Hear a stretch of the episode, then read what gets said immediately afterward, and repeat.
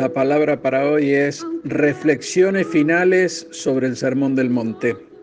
En los últimos devocionales recorrimos los capítulos 5, 6 y 7 del libro de Mateo, el cual hace referencia a una de las mayores enseñanzas de Jesús a los cristianos de todas las épocas, y esta se denomina el Sermón del Monte. Y es ahí cuando el Señor nos insta a practicar una justicia superadora de los escribas y fariseos de la época, y que esta, la justicia, solo podíamos llevarla adelante tomados de su mano.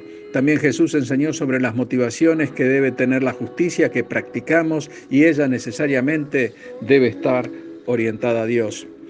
En el presente devocional sobre el tema que nos ocupa haremos un resumen orientado a las cosas que casi siempre nos pasan a lo largo de la vida cotidiana. Y esto es porque no hemos desarrollado una conciencia firme en cuanto a la lectura de la palabra y su internalización dentro de nuestros corazones. Sabemos que Jesús en su caminar por esta tierra, es decir, Dios hecho hombre, revolucionó la forma de pensar y de actuar de sus seguidores.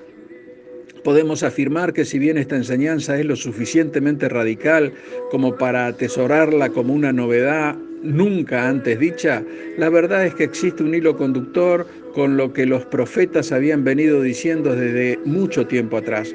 Jesús no estaba hablando de cosas desconocidas, sino que estaba revelando que el reino de Dios había descendido a personas reales, como vos y como yo.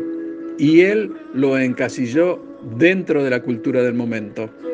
Podemos afirmar que el Sermón del Monte es una revelación directa de Dios y que la misma proviene de la boca del mismo verbo, que nos muestra en Juan 1.14 y que dice así, y que el verbo fue hecho carne y habitó entre nosotros, y vimos su gloria, gloria como la del unigénito del Padre, lleno de gracia y de verdad.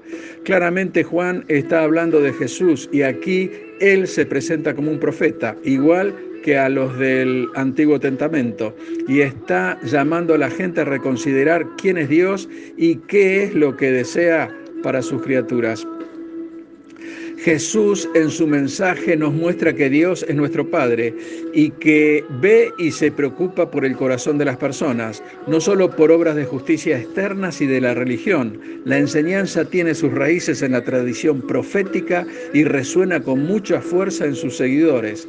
Dentro de los antiguos podemos citar particularmente las referencias de Isaías y de Jeremías pero podemos incluir algunas dosis del profeta Daniel y de varios de los profetas menores. Y es así que podemos apreciar una continuidad profunda entre las palabras de Jesús y el resto de la Biblia. Pareciera que la enseñanza tiene muy altas exigencias éticas y que las mismas están destinadas a mostrarnos nuestra imposibilidad de poder actuar bien. Y quizás esto nos asuste un poco y queramos salir corriendo de su presencia, ya que nos sentimos sucios. Pero la verdad es que nosotros, por nosotros mismos, nunca podremos llegar a poner en práctica todos estos estándares. Y cuanto más rápido entendamos esto, será mucho más rápido que caeremos rendidos a sus pies y Él nos imputará su gracia y su rectitud. Y así seremos convertidos en verdaderos hijos de Dios. Nosotros no podemos llevar adelante por nosotros mismos estos estándares. No es posible para los seres humanos dejar de sentir lujuria, odio, también es casi imposible poner la otra mejilla cuando es atacado, o hacer actos piadosos con motivos perfectos centrados en Dios, o no preocuparse por el futuro y nunca juzgar a los demás. Todos estos actos son imposibles para nosotros llevarlos a cabo de manera perfecta. Y precisamente es ahí cuando internalizamos que somos incapaces y sentimos una necesidad desesperada del trabajo salvador de Cristo en nuestras vidas. Y esto es así una y otra vez, una y otra vez. Por lo tanto, debemos internalizar esta necesidad de no angustiarnos y debemos descubrir el antídoto para no frustrarnos. Y esto es solo ir a Él. Y Él nos llena con su gracia y su misericordia. El sermón muestra la más exquisita sabiduría de Dios y nos invita a través de la fe a reorientar nuestros valores, nuestra visión y nuestros hábitos y llevarlos a cabo desde los caminos de la justicia externa y esto nos llevará a, a enfrentar nuestros actos con una total sinceridad hacia Dios. Cuando nos quede claro que el sermón no es ley, sino evangelio, estaremos en condiciones de vivir en el reino de Dios tanto ahora como en la era futura. Y a esto le llamamos gracia. Y esta es posible por la muerte y la resurrección de Jesús como nuestro Mesías. En los tiempos antiguos, para conocer la palabra había que trasladarse hasta un templo y escuchar al predicador. La base del conocimiento se centraba en el oído.